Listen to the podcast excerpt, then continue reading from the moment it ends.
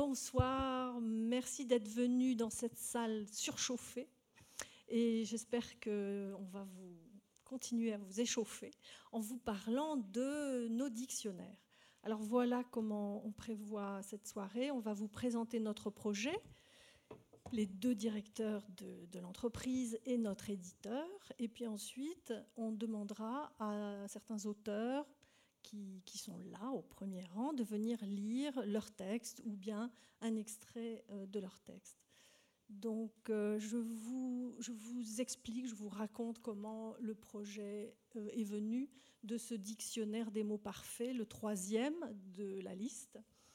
Vous vous souvenez que dans, dans langage, dans pardon, Léris raconte comment enfant il, il joue avec des petits soldats de plomb et tout à coup il en fait tomber un il est très très très inquiet de cette chute et il, craint que son jouet auquel il tient fort soit cassé et donc il se précipite et il s'aperçoit avec joie que ce soldat de plomb est toujours entier. Et alors il s'exclame heureusement. Un adulte qui est là lui dit mais, mais euh, on ne dit pas heureusement, on dit heureusement. Et, Léris raconte comme cette découverte pour lui est une espèce d'explosion. Tout à coup, il se rend compte que ce mot qu'il croyait à lui quasiment, qu'il croyait aussi personnel et presque naturel qu'un cri ou quelque chose qui viendrait de, ses viscères, que ce mot, eh bien, c'est un mot commun, c'est un mot euh, qu'on connaît, qui a une histoire, une étymologie. Bref, c'est un mot qui appartient à l'institution qu'est la langue. Et il raconte cela parce qu'il découvre évidemment que la langue, ça n'est pas un, ça n'est pas un outil personnel, pas seulement, c'est aussi avant tout une institution sociale. Donc voilà cette petite anecdote, je vous la raconte parce que c'est un peu le contraire euh, de ce que nous avons voulu faire, c'est-à-dire dans ce dictionnaire. C'est-à-dire que l'ERIS, je dirais, prend conscience, enfant prend conscience que les mots sont, un trésor commun et général.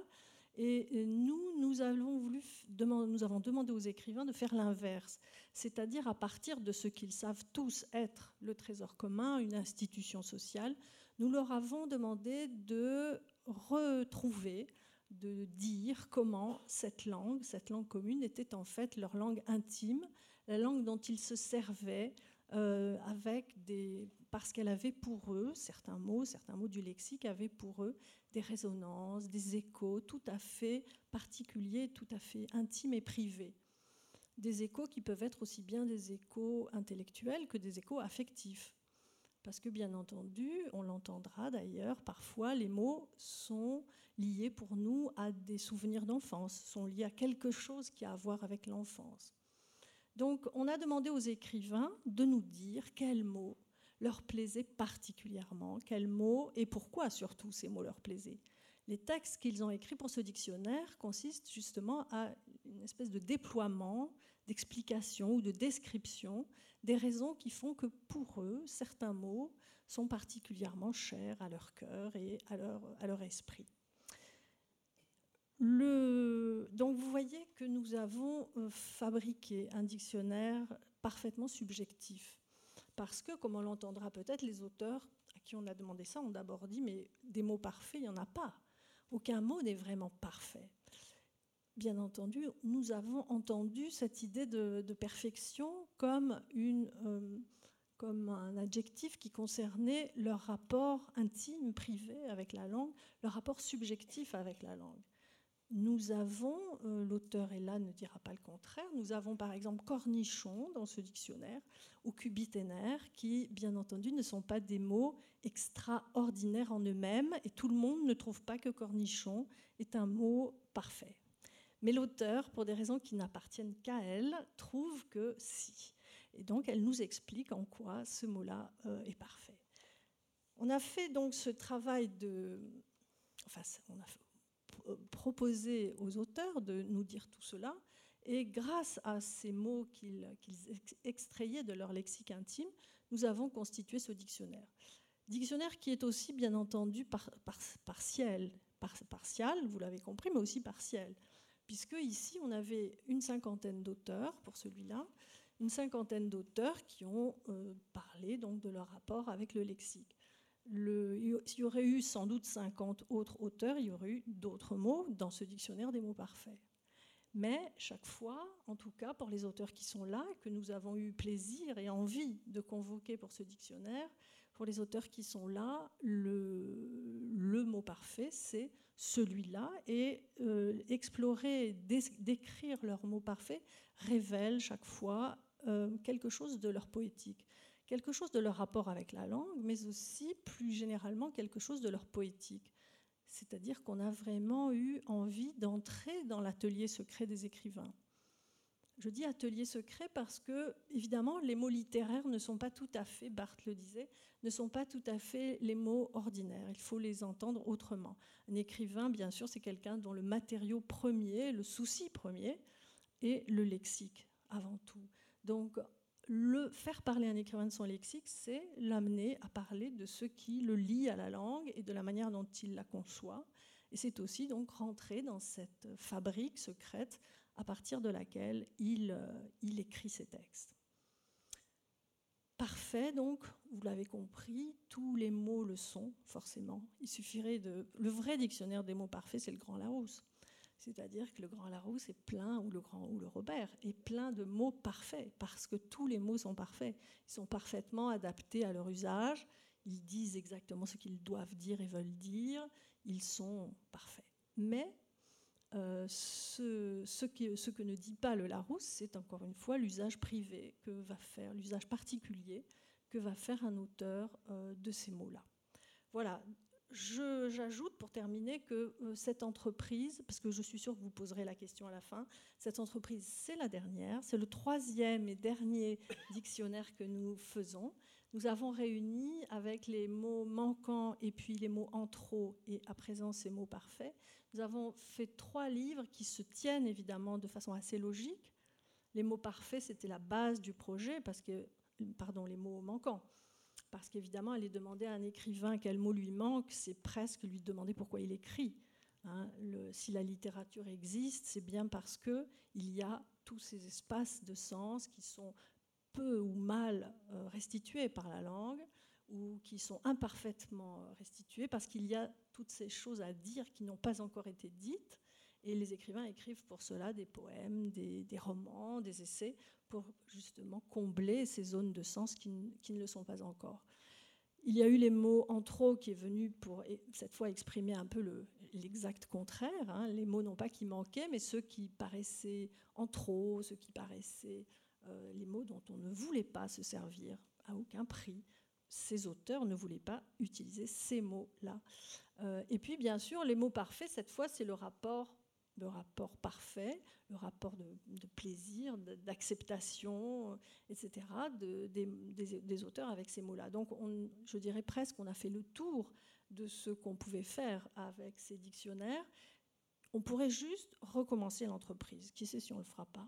C'est-à-dire qu'on pourrait recommencer dictionnaire des mots manquants, dictionnaire des mots en trop et dictionnaire des mots parfaits, simplement en convoquant d'autres écrivains, et on aurait d'autres livres, évidemment. Ici, on a quand même réuni 101 écrivains, donc c'est une vision en coupe de la littérature française qui est assez intéressante et vaste, dont on est assez fiers tous les trois, parce qu'il y a peu de projets qui réussissent à mettre ensemble autant d'auteurs qui sont, vous le savez bien, des personnes solitaires généralement. Eh bien là, nous avons voulu fabriquer un projet dans lequel ces auteurs seraient réunis par la magie de trois livres, donc pour, pour un moment. Voilà, je passe la parole à mon coéquipier, Boy.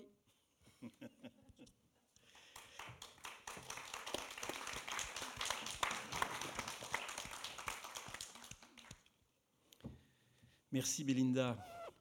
Euh, je, pense d'ailleurs qu'on aurait dû disposer sur cette table euh, les trois petites stèles. Euh, ça aurait quand même donné une idée un peu plus concrète. Mais enfin, euh, d'une part, vous les avez tous euh, en tête, vous les avez lus, euh, et, d'autre part, vous pouvez les acheter à la sortie.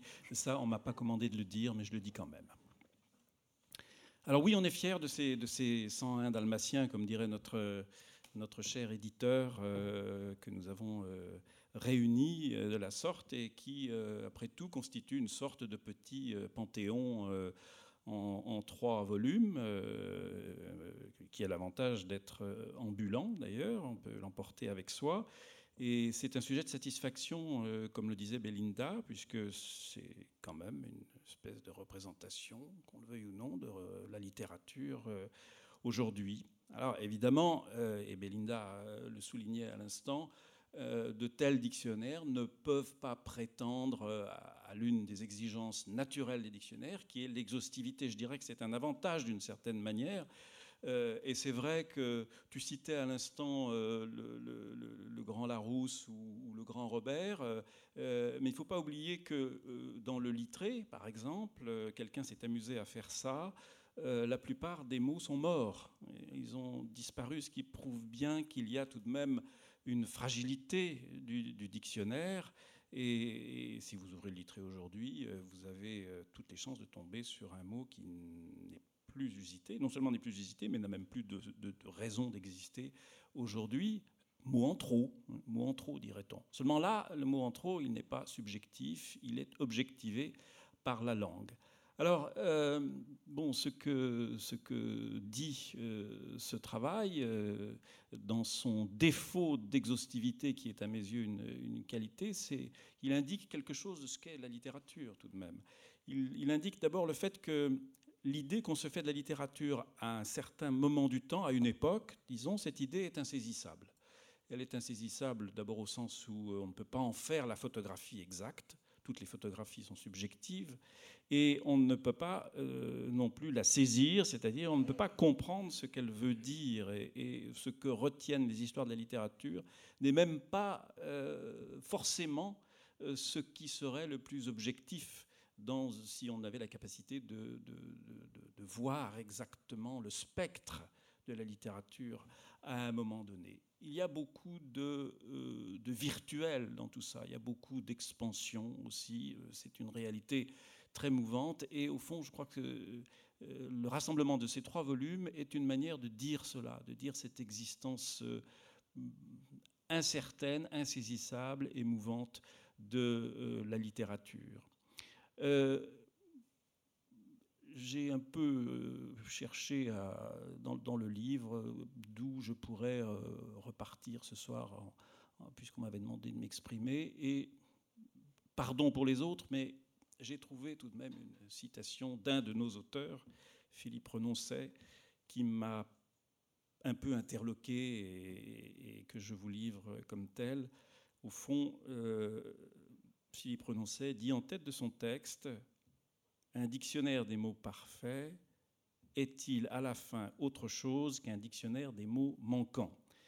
Alors évidemment, dire ça, ça, remet en question tout le, projet. Bon, rassurez-vous, euh, pas essayer d'en tirer toutes les conséquences, mais enfin, euh, ça veut quand même dire que les mots parfaits ne sont pas si parfaits que ça. Euh, que si effectivement nous demandions aujourd'hui à d'autres auteurs de faire le travail, nous aurions un autre dictionnaire des mots parfaits. Et même si nous demandions aux mêmes auteurs euh, de refaire le travail, il nous donnerait certainement d'autres mots, et s'il choisissait même les mêmes mots, il nous donnerait d'autres textes. Donc voilà qui nous donne du pain sur la planche pour les siècles des siècles à venir, et bien sûr, par un enchaînement naturel, je remercie d'avance notre éditeur Thierry Marchès.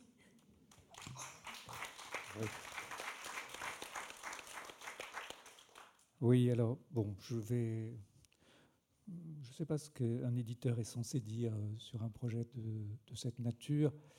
J'ai envie d'être, euh, de parler de, ce dont je ne parlerai pas d'habitude, c'est-à-dire d'émotions et de, ce qui m'a le plus étonné dans cette entreprise.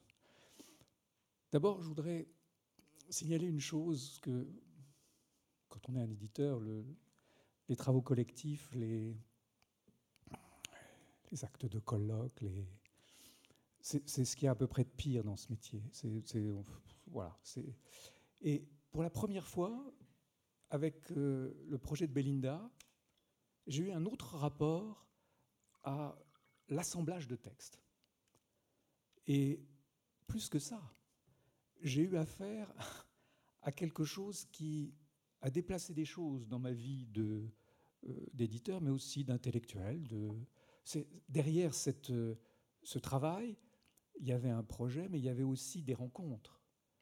il y a aussi, parce que c'est quelque chose qui a duré des années, quelque chose qui a noué des amitiés, qui a bouleversé un petit peu mon paysage mental, y compris qui a bougé pour moi un certain nombre de préjugés sur ce que je pouvais penser des écrivains, qui a fait que, oui, je l'avoue, et, c'est plutôt dans le bon sens, c'est-à-dire que, oui, absolument, absolument. J'ai été, euh, j'ai été agréablement surpris par bien des personnes sur lesquelles j'avais des. Bon, voilà. Et donc, derrière. Oui, non, pas de nom. Mais vraiment, euh, cet aspect que je ne croyais pas possible de collectiviser un travail littéraire, de le rendre passionnant, de faire que d'année en année, de mois en mois, les rencontres s'enchaînent, les projets se déplacent, et leur richesse même nous apparaissent après coup. C'est-à-dire que ce n'est pas d'emblée qu'on voit les conséquences d'un projet comme ça, son potentiel. Ce que disait euh, Belinda, par exemple, sur la pratique poétique des écrivains. Pourquoi c'est intéressant de passer par un dictionnaire comme ça? C'est parce que c'est impossible à interroger directement quelque chose comme ça. C'est toujours de manière indirecte qu'on accède à ces questions-là. C'est d'ailleurs ce que disait aussi un petit peu Christian. Donc en fait, c'est un objet, c'est un prisme, c'est une sorte de dispositif, comme on aurait dit il y a quelques années, euh, et qui a, qui a des vertus théoriques. Je pense qu'il va rester. Je pense que c'est quelque chose, c'est un objet qui va fonctionner et qui, d'une certaine manière, nous a déjà échappé. Donc ça, c'est, voilà. Je pense qu'il y a derrière ça, même au-delà de ce qu'on a fait, des choses intéressantes qui vont poindre, c'est-à-dire des, problèmes ou des, accès, parce que ce triptyque-là, il, a quand même, il est quand même assez inouï, dans le, paysage français. Enfin, c'est déjà un dictionnaire subjectif, mais trois, et puis structuré comme ça. Bon, il y a donc un, effet, je pense, à long terme de ce projet-là. Et puis pour ce qui est de, puisque quand ça dure si longtemps, un projet comme ça, Évidemment, il y a des rencontres, évidemment, et il y a aussi des gens qu'on rate. Et je voudrais dire un mot pour finir sur euh, la personne que je n'ai pas rencontrée et qui, qui s'appelle euh, Pierrette Fleutiot et à qui le livre, nous l'avons dédicacé, parce qu'il se trouve que son texte euh, sera lu tout à l'heure. Il se trouve que Pierrette Fleutiot était c'est le dernier texte qu'elle a, qu'elle a corrigé, les épreuves qu'elle a eues. Je l'ai eu au téléphone. Euh, ça a été sur ce texte-là. En fait, elle est morte euh, il y a quelques jours, quelques semaines. Et ce, dernier texte s'est trouvé, le, dernier texte de, cet écrivain, pour lequel il y a eu une soirée remarquable à la Maison des écrivains hier soir. Mais je voulais rappeler son nom ici. À la Société des gens de lettres, pardon. Euh, je voulais rappeler son nom ici et rappeler aussi que ce troisième dictionnaire lui est dédié et je crois à, juste titre avec un texte assez magnifique.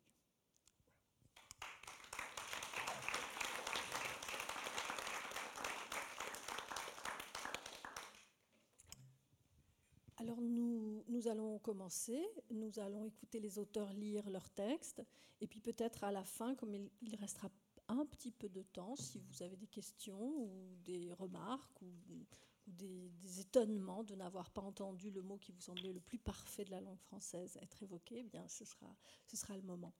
Alors on va peut-être commencer dans l'enthousiasme avec Simonetta Greggio qui va nous lire deux de ces mots parfaits parce qu'ils étaient brefs, donc on pourra les écouter tous les deux.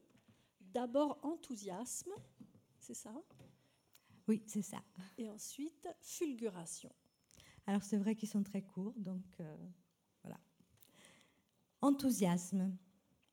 Du grec ancien enthousiasmos, ce mot signifiait à l'origine inspiration ou possession par les divins ou par la présence d'un Dieu. Il sous-entend une communion divine, c'est une source Wikipédia. Cet état de communication, d'imprégnation, est celui de quelqu'un qui reste dans la continuation de la fulguration, voire plus loin fulguration. Dès que la foudre traverse un être, le ciel s'est fait une place dans son existence. Le contact permanent avec le bleu le plus bleu est un éblouissement parcourant toutes choses pour leur rendre leur caractère prodigieux. Ainsi, la moindre fêlure pardon, dans un trottoir se transforme en tableau, une goutte de pluie suspendue à une branche nue, une perle précieuse, un regard, une annonce. La mort même, l'attente tremblante d'un souffle plus ample, la promesse d'un Dieu en nous.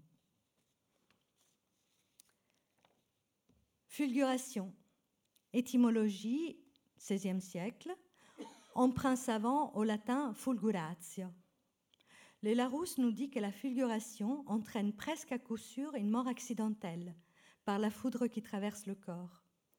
Le champ électrique est alors de l'ordre d'un million de volts, soit la puissance de 100 millions d'ampoules ordinaires. Lorsque la foudre frappe un corps, une figure bien spécifique peut apparaître sur la peau, qui s'appelle la figure de Lichtenberg, dite fleur de foudre.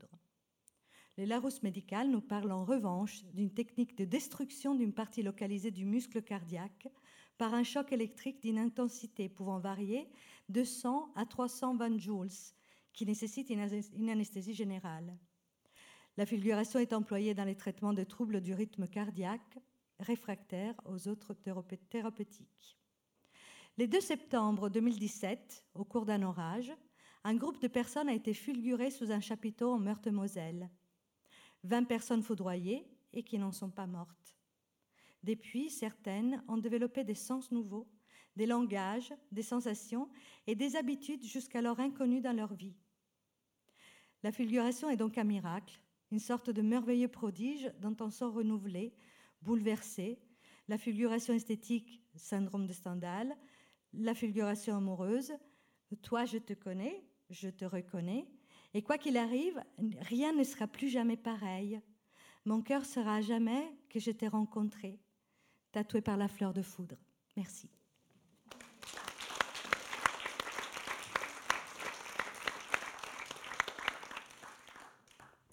On va rester assez haut dans le ciel en écoutant Rond de Jean-Michel de la Comté.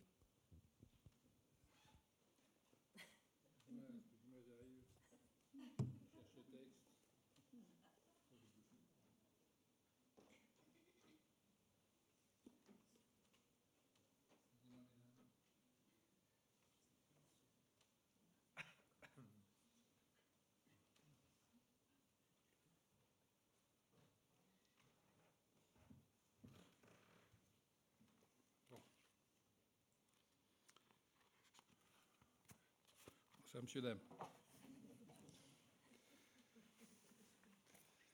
Rond. Je retiens une blague, mais bon. Rond. Ce pourrait être euh, un œil, une planète, un trou. Par exemple, le trou entre les nuages par lequel euh, l'œil observe les anneaux de Saturne grâce à un télescope. Ici, il s'agit de rendre compte de mouvements gératoires, de tout ce qui relève de la circonférence, de ce qui s'ajuste au mieux, comme le suppose l'anneau, par une adhésion sans bavure, régulière, nette, lisse. À titre indicatif, euh, les bagues de mariage, les couronnes sur les crânes, les boulons, rondelles, pistons et cylindres, les lentilles, des lunettes astronomiques, de tout ce qui circule, c'est-à-dire se meut de façon circulaire, sève des plantes, sang des artères, de tout ce qui roule, pneus, balles, billes, en résumé, de tous les objets auxquels s'applique l'adjectif rond. L'adjectif en ses applications diverses, mais le substantif aussi.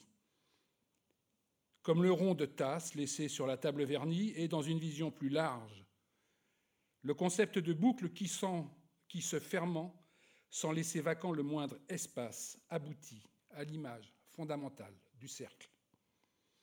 Tout est figure dans le monde, à commencer donc par le rond, avec pour symbole royal le soleil qu'adorent d'antiques religions et que les éléphants pensifs, nous dit Montaigne, baissant leurs trompes, contemplent quand paraissent ses premiers rayons.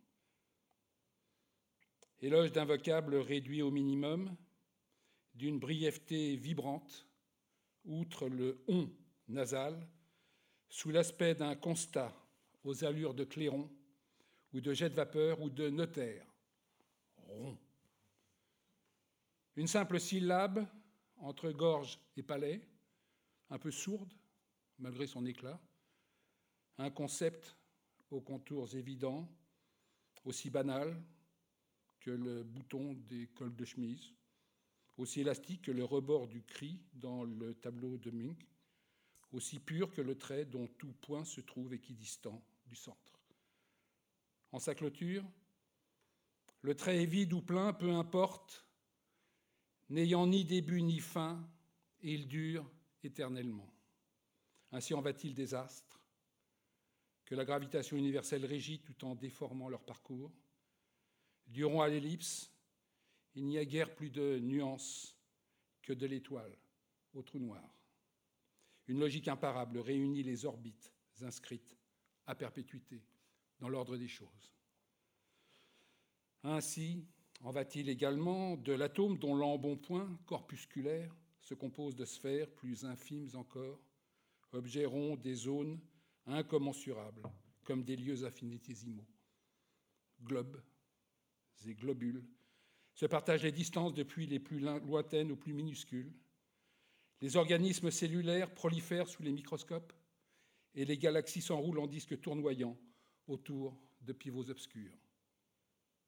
Le cosmos lui-même serait, dit-on, un ballon en expansion infinie, jusqu'à l'heure où, s'effondrant sous sa propre masse, il s'abolira en un noyau de lumière gros à peine, comme un bouton de rose. Mais le rond a des ressources encore plus fécondes. Quelle merveille insondable que le rapport constant de la circonférence d'un cercle à son diamètre, traduit par le nombre pi, qui interdit l'équivalence des airs entre une pièce de monnaie et un bout de bois carré, socle invariable, aux milliards de décimales virtuelles et qui nous fournit l'idée géométrique de la perfection impossible. Ou l'autre nom du Dieu caché. Et quelle merveille que le zéro, à la fois chiffre et nombre, graphie parfaite du rien où se dévoile l'absence, signe de l'abstraction modestement tracée, avec en majesté le zéro absolu, quand la température descend au fond des abîmes à moins 273,15 degrés centigrades, frontière décidée par on ne sait quel arbitraire, esprit ou pur hasard, entre les molécules qui s'agitent et celles totalement immobiles, pareilles à des gisants qui attendent pour renaître le jugement dernier. Ronds de même sont les seins en pommes des femmes juvéniles, les aréoles anesthétistes de la maternité, les ventres, où l'avenir s'élabore, la panse de M. Prudhomme, le pommeau de sa canne, les épaules découvertes et les perles au cou des dames en tenue de soirée, les cernes après les nuits sans sommeil, les genoux des enfants qui gratignent le gravier quand il tombe, les rondes au clair de lune. Ronds dans l'eau, que font les cailloux qu'on y jette, ronds dans le ciel que les oiseaux de proie multiplient avant l'attaque, ronds comme l'aura qui nimble les saintes gens à rebours des cercles de l'enfer où s'accomplissent les châtiments de nos crimes, ronds comme l'argent dont manque le pauvre, et comme les soifards qui pissent en titubant au pied des réverbères, inutile cependant de vouloir dresser un inventaire, énumérer les cas où le rond s'impose, exténuerait un moine copiste. Du moins, notons à quel point cette figure travaille les civilisations. C'est la forme que prennent le grain, la roue des véhicules pour le transporter, la meule pour le transformer, l'arrondi de nombreux fruits, de récipients, d'ustensiles. Le rouet servait à filer la laine, les forages creusent des tunnels verticaux, les rouages entraînent les machines. C'est grâce à eux qu'elles tourneront. La voyelle haut est bleue comme une orange, tout comme la mer dont l'horizon révèle la rotondité de la Terre. Sans la forme ronde, l'humanité, telle qu'on la connaît, n'existerait pas. Elle en serait restée à l'âge des cavernes. L'aiguille des horloges et des montres ne marquerait pas le temps cyclique. La métampsychose n'aurait pas prévu le recyclage des morts. Le rond a du sens, mais pas de direction. Il ne se fixe nulle part. Il ne réside ni au sud ni au nord ni à l'Orient, ni à l'Occident. Englobant l'inertie du vide et l'énergie du plein, il nous ramène à l'origine de l'être. Et dès l'instant où s'effacera le mot qui le désigne dans notre langue, pour autant qu'il s'efface un jour, il emportera l'humanité avec lui et l'univers aussi. Merci à vous.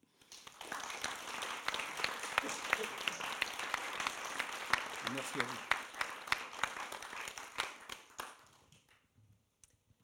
Hélène Frappa va nous lire son mot qui commence par un O, justement. Obsession.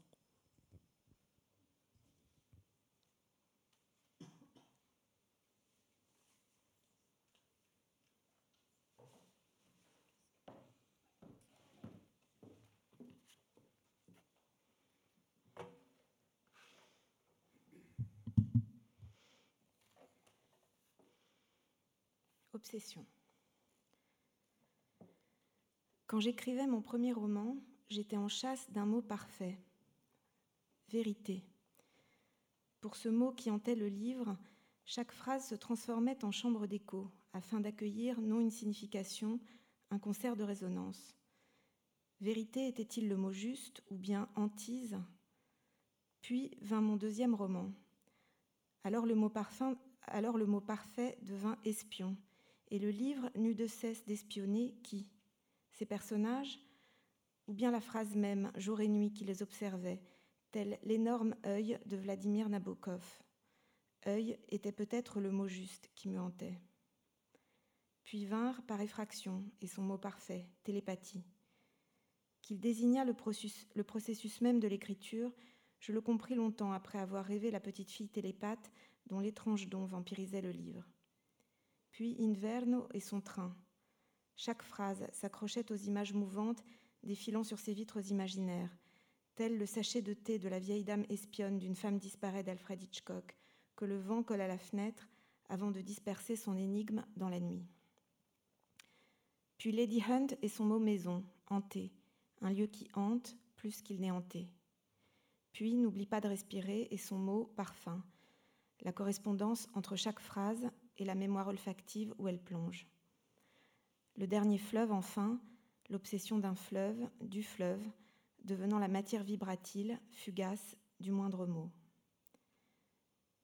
Je n'aime pas le mot parfait, ni la sonorité de sa double syllabe, ni son autosatisfaction, ni son trivial dénouement fait. J'aime les mots suspendus à la courbe inachevée de leur mouvement, tels les fleuves qui retournent à la mer, et avant d'y plonger, affrontent les métamorphoses inquiétantes des deltas saumâtres. Pour chaque livre, le mot parfait serait plutôt obsession. Telle est l'unité de mesure éphémère qui constitue la perfection d'un mot, à l'aune d'une obsession qui est la source du roman. Ces derniers temps, je me suis mise en chasse d'un nouveau mot qui a revêtu pendant longtemps des contours vagues, avant de prononcer soudain son nom, portrait. Portrait est désormais le mot qui me hante la mesure du monde de chaque phrase, le nom de l'opération magique qui transforme une personne en personnage. C'est un portrait de peintre qui fait se correspondre la couleur et le son, un exercice d'observation qui se méfie des ressemblances, une tentative pour trouver ce qu'il y a à l'intérieur de n'importe qui de fondamentalement passionnant, et non à partir de ce qu'ils disent, non à partir de ce qu'ils font, non à partir du plus ou moins grand nombre de ressemblances qu'ils ont les uns avec les autres, mais à partir de l'intensité de mouvement à l'intérieur de chacun d'eux, Gertrude Stein. Portrait est le mot juste accueillant la chambre d'écho de mes personnages. Portrait est toute phrase en devenir. Portrait me fait désormais voir et entendre.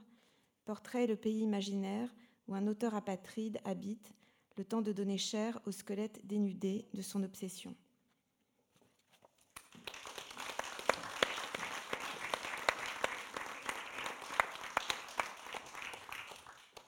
Pas vraiment fait exprès, mais puisqu'on était à dénuder, ben, il se trouve que nous allons écouter Alban Lefranc qui va lire son texte nu.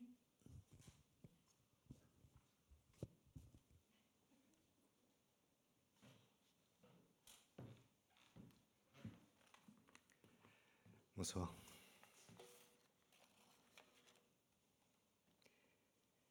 Donc c'est nu absolu. Paulina était nue, être nue, c'est être absolu enfin. Voici comment Pierre-Jean Jouve parle de Paulina dans Paulina 1880. Accolant ainsi définitivement dans la mémoire, nue et absolue. Paulina cherche Dieu dans le roman, qui est plutôt un poème d'ailleurs. Dieu est son affaire, son obstacle, sa raison d'être, sa sève. Mais voilà qu'elle le trouve presque, ou le dit, par le simple fait de sa nudité. C'est une interprétation plausible, je n'ai pas relu le livre. Elle est souvent très empêchée, Paulina, mais aussi très présente. Et Jouve dit surtout sa présence souveraine.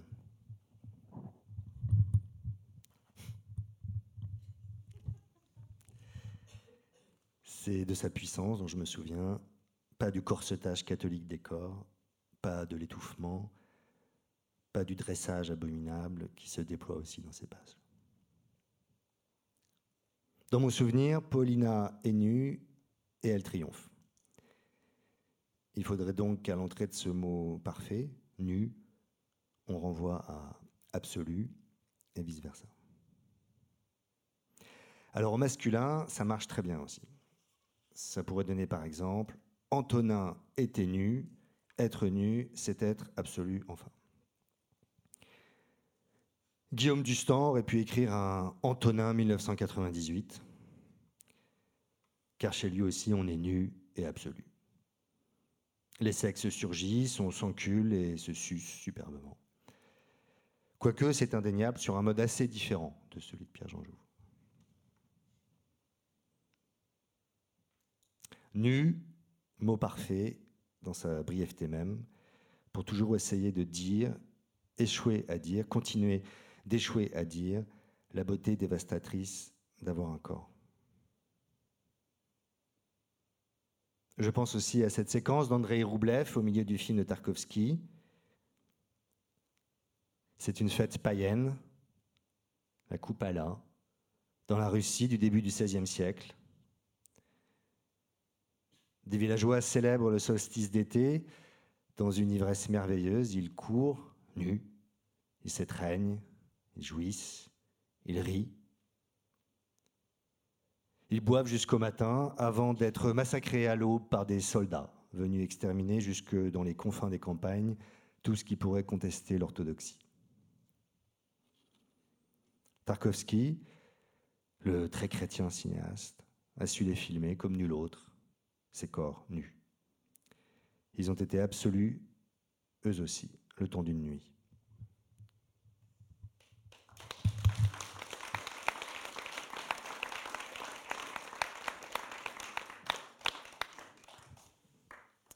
Jean-Philippe Domecq va nous lire un mot parfait dont on ne comprend pas très bien pourquoi il est parfait. Ça fait partie de la catégorie, on ne sait pas très bien pourquoi. Baltimore. Baltimore. Baltimore. Je me suis toujours demandé pourquoi j'aimais ce mot. Et j'ai jamais cherché à savoir pourquoi. Et je ne sais toujours pas.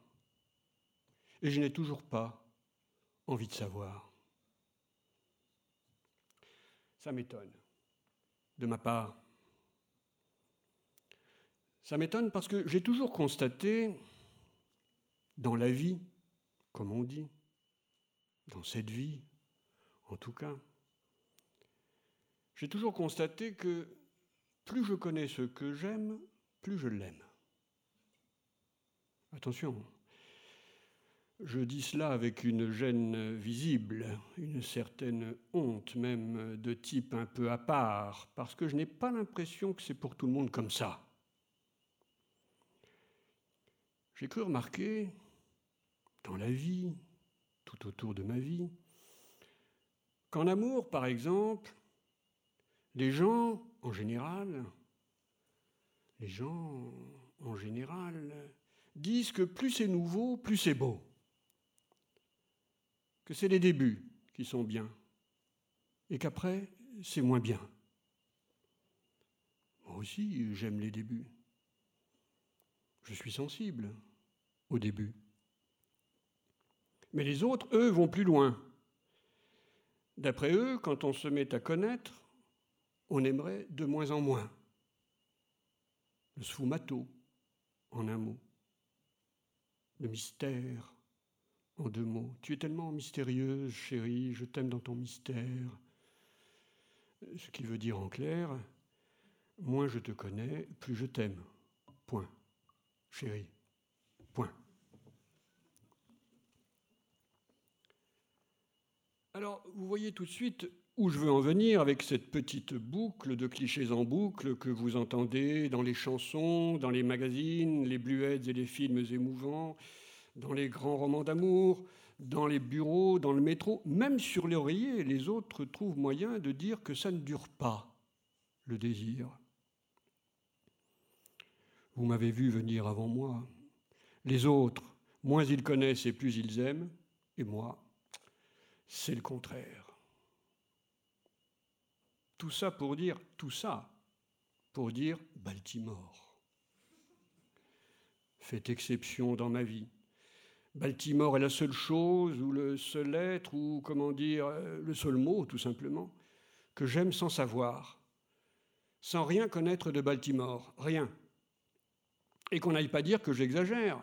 La preuve, je prouve, j'avoue, je ne sais qu'une chose de Baltimore une seule. Baltimore est une ville américaine. J'avoue, oui, que c'est une ville américaine. Je vous promets, je vous jure que je n'en sais pas plus. C'est tout de même une performance dans l'ignorance crasse et l'amour aveugle. Et je n'en ai même pas honte. De cela, je n'ai pas honte. C'est dire si j'aime Baltimore. Alors, je sais bien qu'on dira qu'avec quelques séances de psychanalyse, on y verrait plus clair dans mon rapport à Baltimore. On le dira. Mais le fait est que je n'ai pas eu envie d'entrer en psychanalyse pour Baltimore. Ce qui en dit évidemment long sur mon cas en bonne logique psychanalytique. D'autres diront, et quand je dis d'autres, mais bon, d'autres diront que mon rapport à Baltimore pourrait s'expliquer socialement, car il n'y a pas que la, psychanalyse, paraît-il, et c'est vrai. Il y a la sociologie, par exemple, le déterminisme psychosociaux. Et donc, sur cet axe, si on m'interrogeait sans me lâcher, on finirait bien par me trouver quelque chose. Alors d'accord. D'accord avec toutes vos méthodes et toutes vos interprétations, d'accord. N'empêche, n'empêche que vous me demandez un mot qui serait parfait, et tout de suite j'entends Baltimore. C'est bizarre, hein?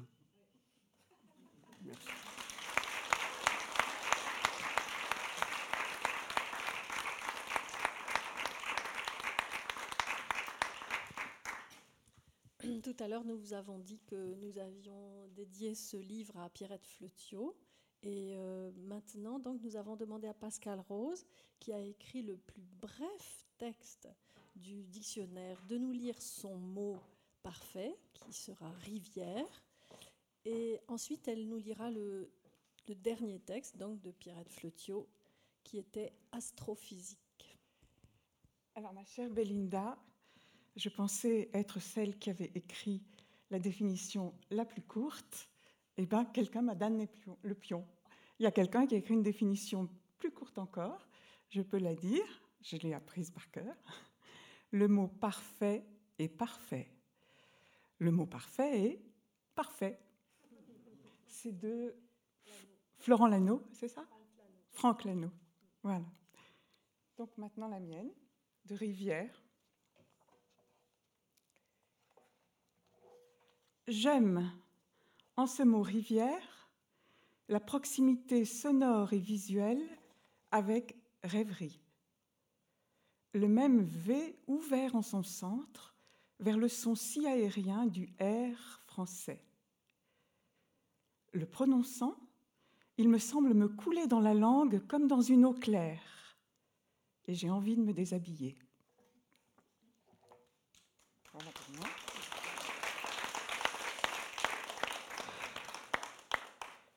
Et maintenant, notre chère Pierrette, astrophysique. Astrophysique résonne clair et loin.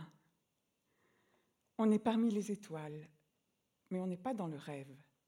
On est dans le corps de l'univers, dans sa physique, légèreté des photons, noirceur de l'espace. Et mon respect sans borne pour les chercheurs, pour la science. Ce que toujours j'aurais souhaité de devenir avec le plus de consistance, c'est astrophysicienne. Dans ma jeunesse, je n'ai jamais vu ce mot au féminin. Est-ce la raison pour laquelle je n'ai pas même essayé? Marie Curie s'est lancée, elle, et elle a réussi à pénétrer quelques-uns des secrets de notre monde. Mais on disait belle comme un astre. Astre resplendissait, en poésie, en métaphore, dans l'imaginaire d'une petite fille qui ne connaissait pas encore la reine des neiges, les sirènes de Mako et tout ce qui fait vibrer mes, petites filles aujourd'hui. Des traces de cette fascination enfantine subsistent sûrement, fond diffus, cosmologique, après un Big Bang intérieur à jamais inconnaissable. Astrophysique me permet de tenir le coup. Quand la pression des horreurs du monde est trop forte, j'élargis le champ, je cherche the largest picture. Le silence éternel de ces espaces infinis m'effraie. Oui, bien sûr. Mais on y a tant de solides et vaillants accompagnateurs, de ceux qui ne cherchent pas à trucider leurs semblables, à défendre leur infime précaré et leur ego dérisoire, qui ne bornent pas leur vision du monde à quelques mètres autour d'eux, qui ne se leurrent pas de fables, qui ne se nourrissent pas de fantasmes absurdes. Astrophysique vous garde les yeux ouverts. Si minuscules, si insignifiants nous sommes dans l'univers, ne l'oublions à aucun instant. Sachons-le dans toutes les cellules de notre cerveau. Astrophysique, garde-nous des méchants et des imbéciles. Astre resplendissant, éclaire notre entendement. Mais j'aime aussi follement le mot coquelicot. Il est rouge et frondeur comme le coq. Il est rouge et fragile comme la fleur qui s'évanouit à la première brise. Mais comme elle danse joliment sur sa tige, la princesse des talus. Coquelicot est folichon, plein d'ardeur. Il prend son élan et lance son cri. Il cabriole de i en haut. Il a ses comparses. Coqueriquet, cocoricoté et calico et œuf à la coque. Il me fait rire. C'est un mot de bonne humeur, de gaieté. C'est sûr, il ne tient pas la comparaison avec astrophysique. Mais il me faut les deux, le profond et le léger, le sérieux et le gracieux, l'éternel et l'éphémère. Et donc, voici ce que je vois parfois dans ma tête. Je vois astrophysique qui avance dans l'infini du ciel, suivi d'une traîne frémissante de rouge et bavard et riant coquelicot. Et ça va tout de suite mieux quand dans cette même tête, ça n'allait pas si bien que ça.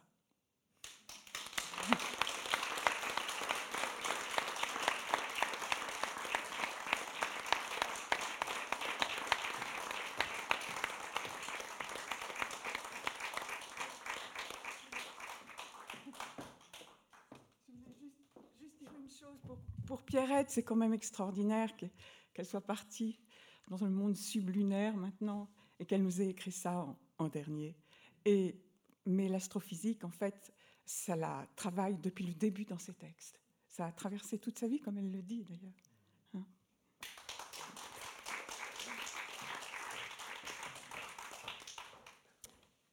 voilà. Euh, François Deblu vient contester notre idée de la perfection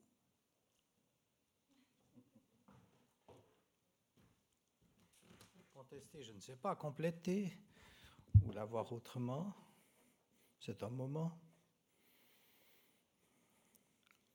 Commençons donc par là où Alexandre Vialat concluait la plupart de ses fameuses chroniques, par le constat que, je le cite, c'est ainsi qu'Allah est grand. Vialat restait pourtant prudent. Il n'avait pas été le témoin des pires dérives de l'islamisme. Mais tant qu'à faire, il aurait pu dire qu'Allah était parfait, comme sont parfaits en principe les dieux de la plupart des théologies. À cet égard, il ne saurait y avoir ni homme ni mot parfait. Mais nous pourrions considérer aussi que la perfection, c'est la mort, l'achèvement de l'achevé. Or, vivant, engagé dans la bataille des mots, des formes, des couleurs ou des sons, ne sommes-nous pas tous fatalement, selon le titre de Yankelevitch, quelque part dans l'inachevé? Engagé, pour nous en tenir ici aux seuls hommes de lettres et de mots, non pas dans la recherche du mot parfait, mais bien dans celle du mot le plus juste. J'ai oublié de vous dire que le titre, enfin que le mot que j'avais choisi, c'était justesse. Excusez-moi. S'il existait, euh, le mot parfait pourrait être celui qui tue par asphyxie, la phrase ou le poème, celui qui, faute d'interstice ou de secrète défaillance, rendrait impossible toute vibration de la phrase et toute vibration du mot dans la phrase. Ici, je saute quelques lignes.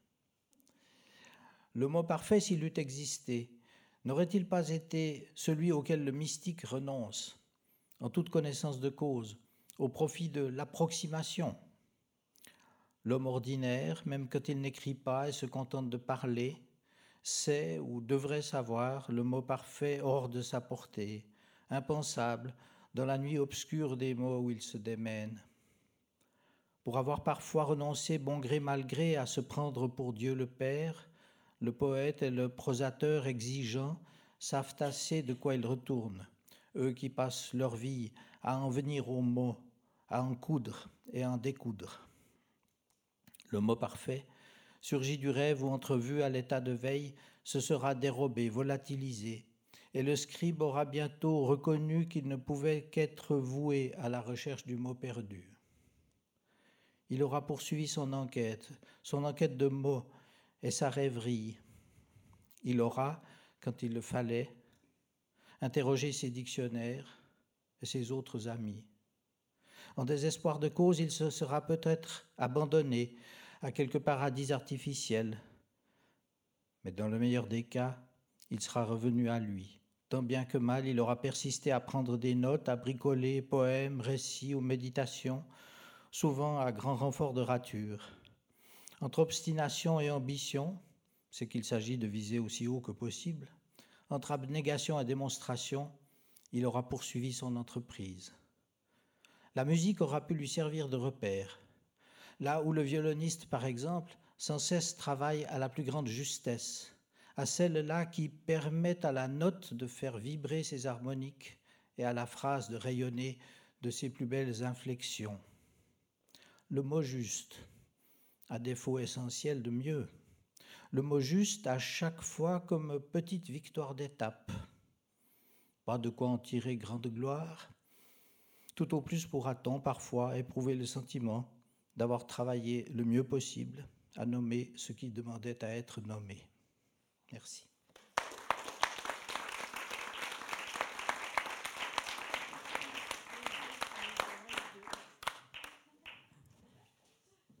Merci. Peut-être Johan Tomrel qui va nous parler de renoncer. Non, pas l'auteur renoncer, non, non, du verbe.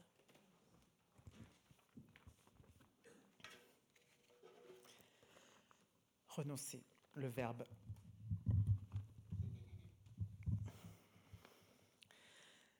Je me suis toujours montré plutôt réticent pardon, à l'idée d'écrire en réponse à une commande. L'écriture devant rester pour moi un espace absolument libre de toute contrainte, à l'exception naturellement de celle que je m'impose à moi-même. Et encore, il faudrait nuancer, en réalité, je finis toujours par les contourner elles aussi, c'est plus fort que moi. Réticent, faute de temps surtout, je me plains déjà d'avoir du mal à écrire tout ce que j'ai envie d'écrire moi. Ce n'est pas pour m'engager ensuite à écrire ce que d'autres voudraient me faire écrire. J'ai pourtant répondu à votre sollicitation avec un enthousiasme net, emballé à l'idée de ce dictionnaire des mots parfaits.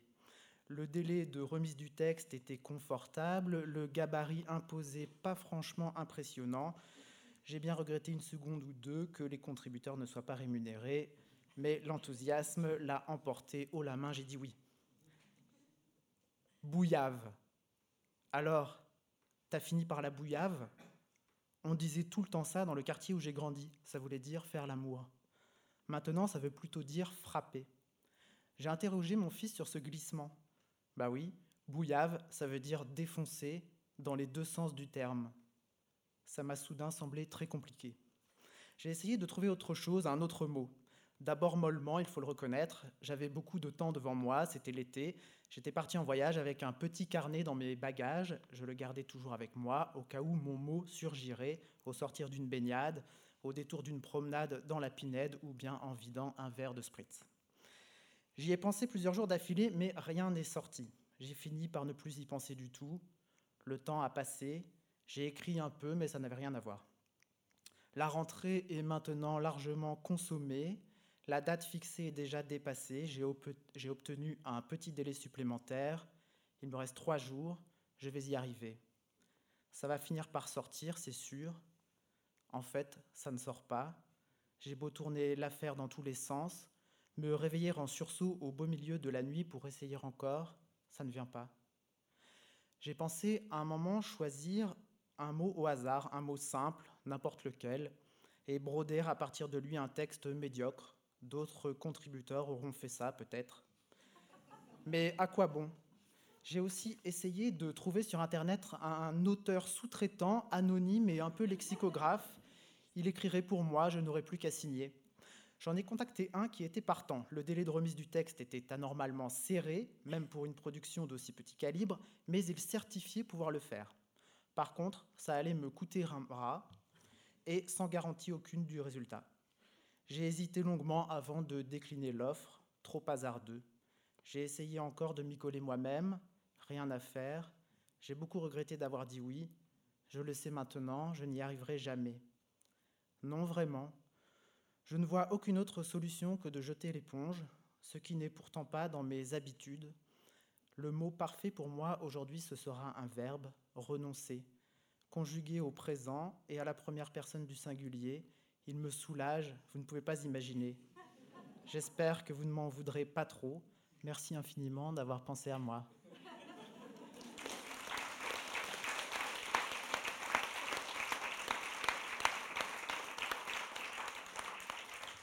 Alors pour terminer, on va quand même donner la parole à quelqu'un qui va nous parler de parfait, parce que parfait est le mot parfait. Geneviève Brisac,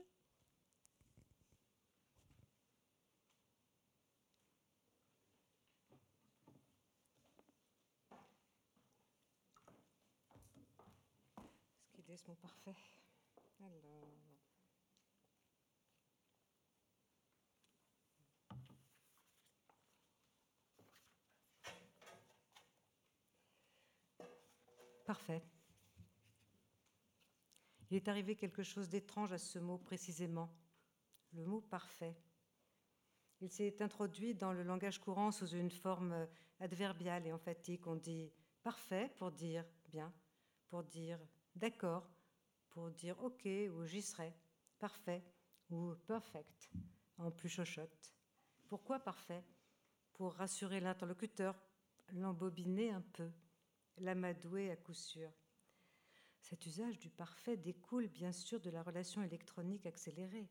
Parfait coupe le sifflet, j'allais dire le sifflet de l'ennemi. C'est réglé, et vite réglé. Parfait votre discours, votre note, notre rendez-vous, ce lieu, cette heure, ce café, cette interprétation, ce commentaire, en un mot et pas un de plus Parfait. Parfait est un petit mensonge de plus. Il dit au mieux l'indifférence et au pire la contre-vérité. C'est fait, c'est parfait. Parfait, bis. Le mot parfait est parfait le mot parfait est parfait.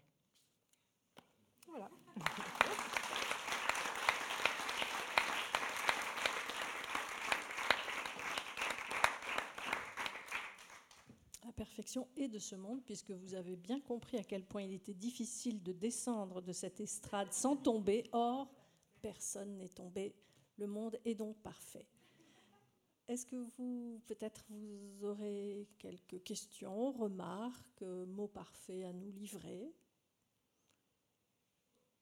Nous avons un peu de temps pour, pour cela.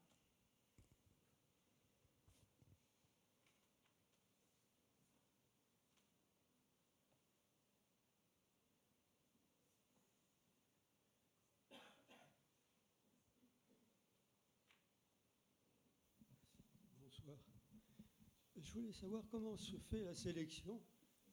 Euh, il y a euh, comment un trésor de mots qui est proposé par un collectif. Et alors, euh, qui décide? C'est une décision collective? En fait, c'est pas du tout comme ça qu'on a procédé. On a, on a, ce qu'on a choisi, ce sont les auteurs on avait envie de demander à ces auteurs-là de travailler dans ces livres. Donc sur les trois, vous voyez, ça fait une centaine, 101 donc, 101 auteurs. Et, mais une fois qu'ils avaient décidé, qu'ils avaient accepté de, travailler avec nous, ils étaient absolument libres de, choisir le mot ou les mots parfaits ou manquants ou en trop d'ailleurs qui, leur convenaient. Donc liberté totale. Euh, en ce qui concerne le, le néologisme. Euh, est-ce qu'ils sont. Euh, quel, statut ils ont dans votre configuration? Vous voulez dire les néologismes qu'on aurait inventés nous-mêmes ou des néologismes un peu installés dans la langue? Non, parce que par exemple, pour les mots manquants, la consigne, c'était vraiment de ne pas euh, inventer de néologisme pour suppléer aux mots manquants. L'idée, c'était qu'on décrivait l'espace de sens qui n'est recouvert par aucun mot, mais on ne proposait pas de néologisme parce que ça devenait autre chose. Et puis, je crois que c'est tout à l'heure, on parlait de cela. Euh, c'est pas les écrivains transforment la langue, mais pas par décision. Il se trouve qu'ils font des propositions et parfois, en effet, la langue accepte leurs propositions, mais pas forcément.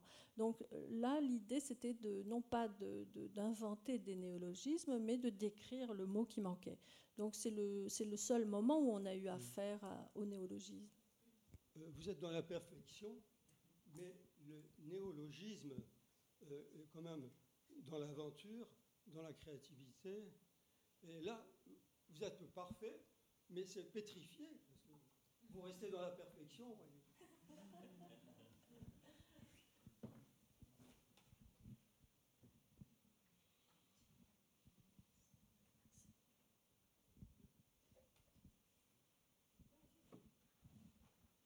Oui, je, voulais, prolonger ce, euh, qui était expliqué dans le premier propos de, Belinda euh, à partir de Michel Léris euh, pour redéployer cette entreprise des trois dictionnaires. Michel Léris raconte cette anecdote qui est fondatrice ensuite de beaucoup de ses livres et de ses explorations. Et ce qu'il constate au même moment de cet épisode de reusement, c'est euh, le rapport euh, intime, subjectif que nous avons à l'assimilation du langage. C'est-à-dire qu'il n'y a pas un seul mot dans tous les mots que nous employons tout au long de notre vie qui n'ait pas eu sa façon de nous apparaître, sa façon d'arriver en nous. Bref, son histoire, son contexte sensible, émotif, extrêmement personnel. Et ce que vous avez fait dans cette entreprise à, vous trois, c'est en effet montrer le, rapport subjectif à la langue, mais d'une certaine façon, c'est aussi un rapport totalement objectif. C'est-à-dire que nous en sommes tous là, écrivains ou pas. Nous avons, et ça pourrait donner lieu à, des romans infinis, nous avons pour chaque mot une histoire qui relèverait d'une, pour reprendre d'ailleurs le métier de, Michel Léris, d'une ethnologie intime, comme il l'a fait dans l'Afrique fantôme, hein, où il euh, a fait à la fois le travail de l'ethnologue par rapport euh, à l'Afrique, mais en même temps l'ethnologie de son équipe en train de procéder à l'ethnologie classique. Et là, euh, au fond, c'est une entreprise de subjectivité totalement objective sur notre rapport à tous au langage. Moi, j'ai pensé à un écrivain en vous écoutant, en particulier sur le mot rivière, c'est à Francis Ponge. Parce qu'on on dirait que Francis Ponge, au fond, sur chaque mot, découvre ou réinvente de manière complètement subjective sa, perfection. Je pense par exemple au, mot gymnaste, dont il, décrit le, Y du, gymnaste comme le, comme le, collant qui, qui moule l'entrejambe du, du, gymnaste, ou le mot mur qui est un petit encrier, etc. etc. au fond, c'est un peu une, entreprise du parti pris des choses, ce que vous avez essayé.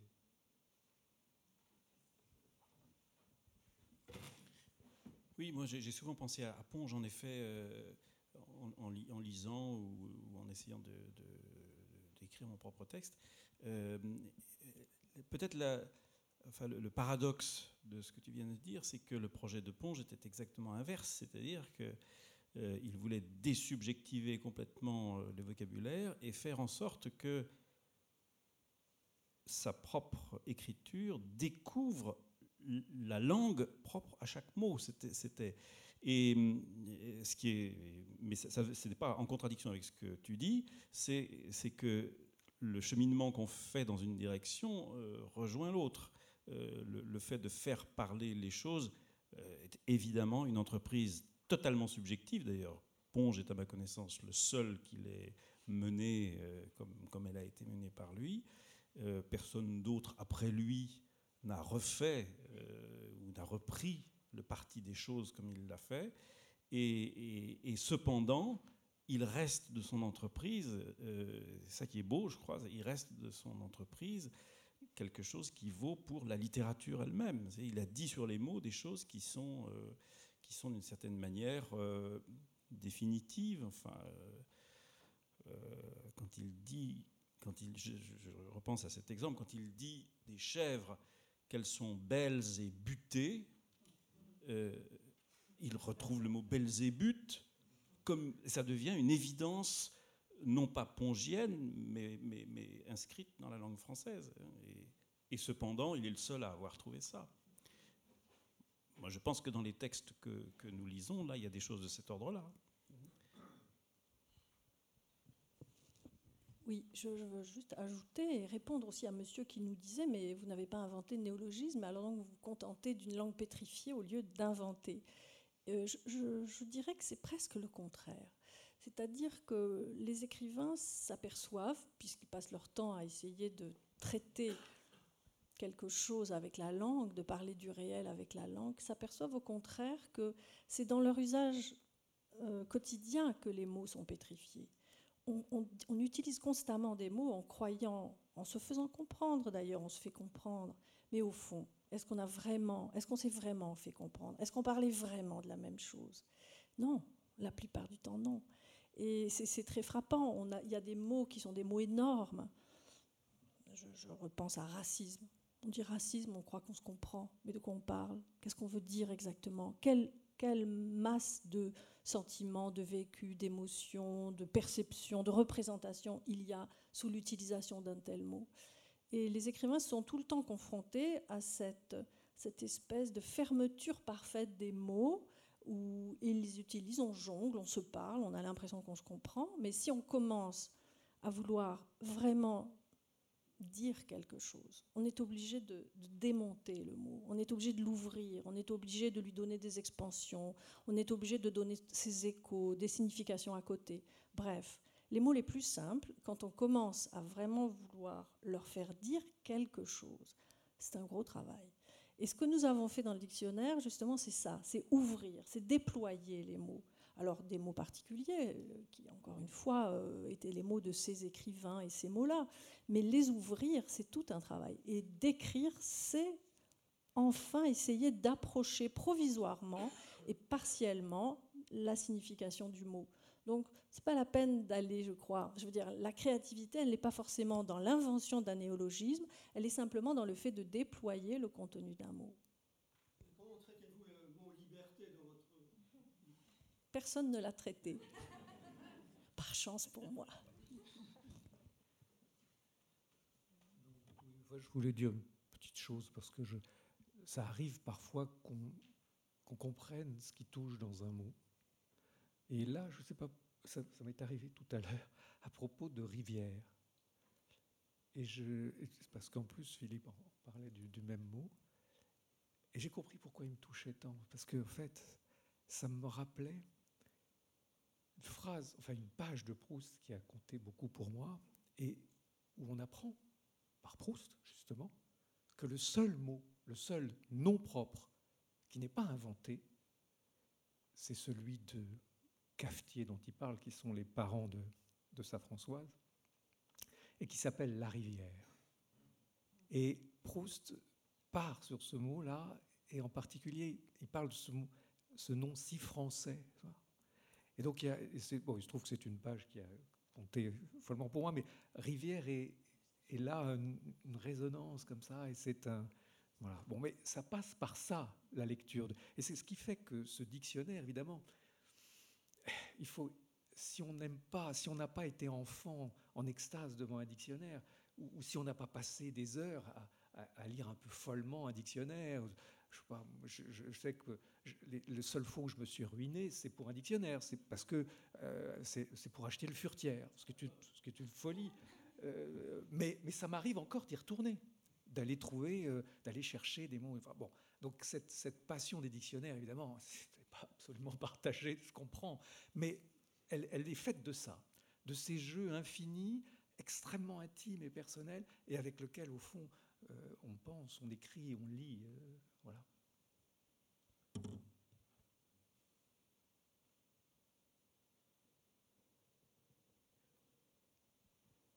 Oui, je voulais ajouter, euh, enfin, évoquer exactement à propos de ce que, de, de ce que tu disais le, faire référence et offrir à tous les gens qui sont ici un très beau texte de Virginia Woolf qui s'appelle euh, Les mots sont sauvages, qu'on peut trouver, d'ailleurs c'est la seule intervention radiophonique qu'elle ait faite, qui s'appelle Words, Words, Words, et où elle évoque justement la sauvagerie des mots qui échappent à toute euh, domestication.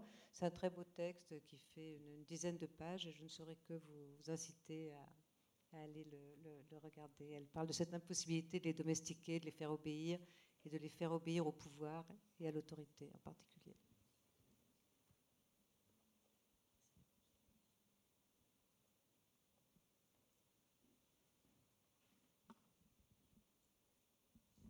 Geneviève, tu es parfaite. Il n'y a rien de plus sauvage, de plus libre, de plus irresponsable, de plus indomptable que les mots. Bien sûr, on peut les capturer, les trier et les classer par ordre alphabétique dans les dictionnaires. Mais les mots ne vivent pas dans les dictionnaires, ils vivent dans l'esprit. Si l'on en veut la preuve, que l'on se souvienne de tous ces instants d'émotion où l'on a cherché un mot sans le trouver, alors que l'on avait tellement besoin.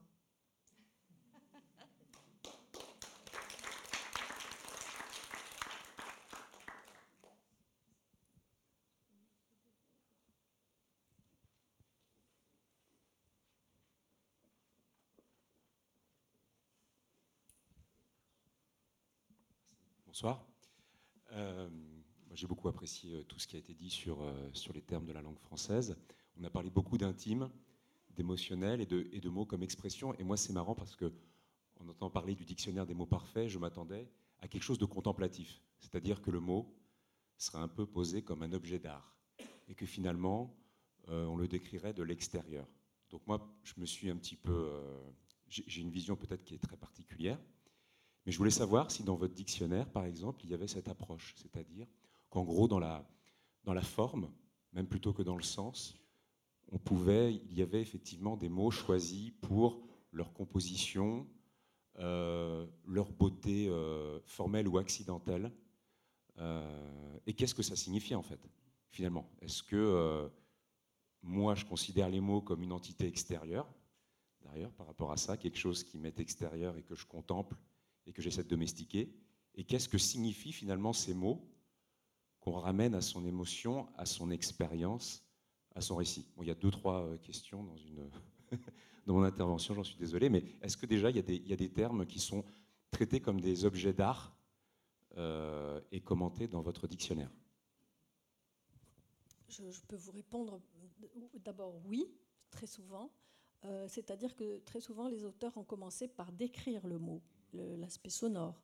Et euh, je prends mon cas, puisque je l'ai fait, je l'ai bien en tête, mais sur deux de mes trois mots, l'un des deux c'est Foulque et l'autre c'est Pampille. Et évidemment, je commence dans Foulque par, par, commenter cette association bizarre du L et du que, qui est assez rare en français. D'ailleurs, je ne sais pas s'il y a tellement d'autres exemples de, que Foulque de cette association. Donc, évidemment, j'ai un commentaire là-dessus. Ou bien Pampille, que j'ai aussi euh, décrit. Dans Pampille, évidemment, ce qui m'enchante, c'est la gaieté du mot, ses sonorités, vraiment. Il sonne comme il ressemble à ce qu'il est, d'ailleurs. Et vous avez vu que euh, Pierrette Flotiot, dans Coquelicot, évoquait aussi la, succession des hauts et des, des hauts et des i, etc. Euh, donc, bien sûr, tous les auteurs ont été sensibles à cet aspect formel des mots, à, leur sonorité, mais rare, rarement s'en sont tenus là. Mais oui, bien sûr. par exemple, je ne sais pas s'il y a des, des, articles, des pronoms, euh, des conjonctions, peut-être. Est-ce que, est que aussi il y a des choses comme ça dans le, dans Nous dictionnaire? et. Ah bah, très bien.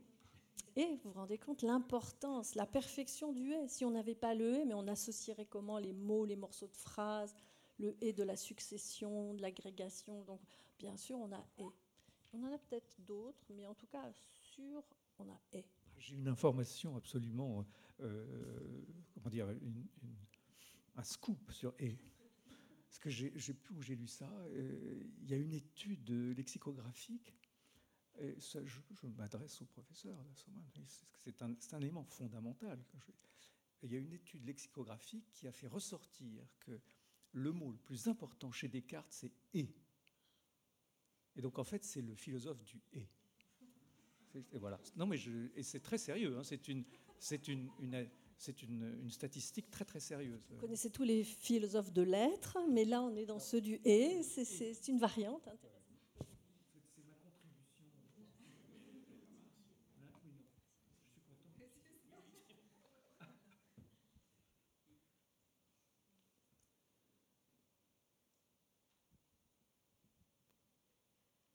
Belinda, je voudrais rajouter juste une petite chose que que vous ne savez pas tous les trois.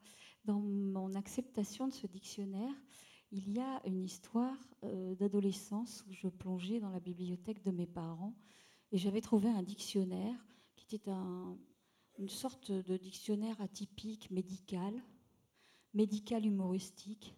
Et il y avait deux définitions. Il y en avait une, c'était contraception. Et il y avait marqué, contrairement à la Vierge Marie qui conçut sans péché, permet de pécher sans concevoir. J'ai passé des, heures à me demander ce que ça pouvait bien vouloir dire. Et puis, je me suis dit, je vais prendre un autre mot que je connais mieux, puisque j'en suis. il y avait adolescence.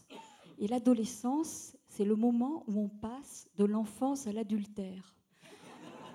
Et donc, ça ne m'a pas plus éclairée, mais je me suis dit, moi aussi, je veux en être, je veux faire un truc comme ça où personne ne comprend rien.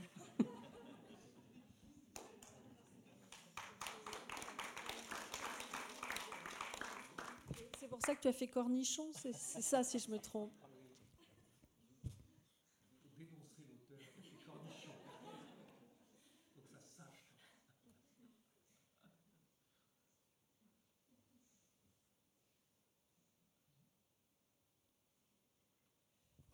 Écoutez, si vous n'avez pas d'autres questions, je vous remercie d'être venu. Je remercie aussi aux auteurs qui sont venus, qui ne lisaient pas leur texte, mais qui sont là. je remercie aussi les auteurs des autres dictionnaires que celui des mots parfaits, puisqu'il y en a aussi qui sont dans la salle. Et puis merci à vous de nous avoir, de nous avoir écoutés, suivis dans cette aventure. Bonne soirée.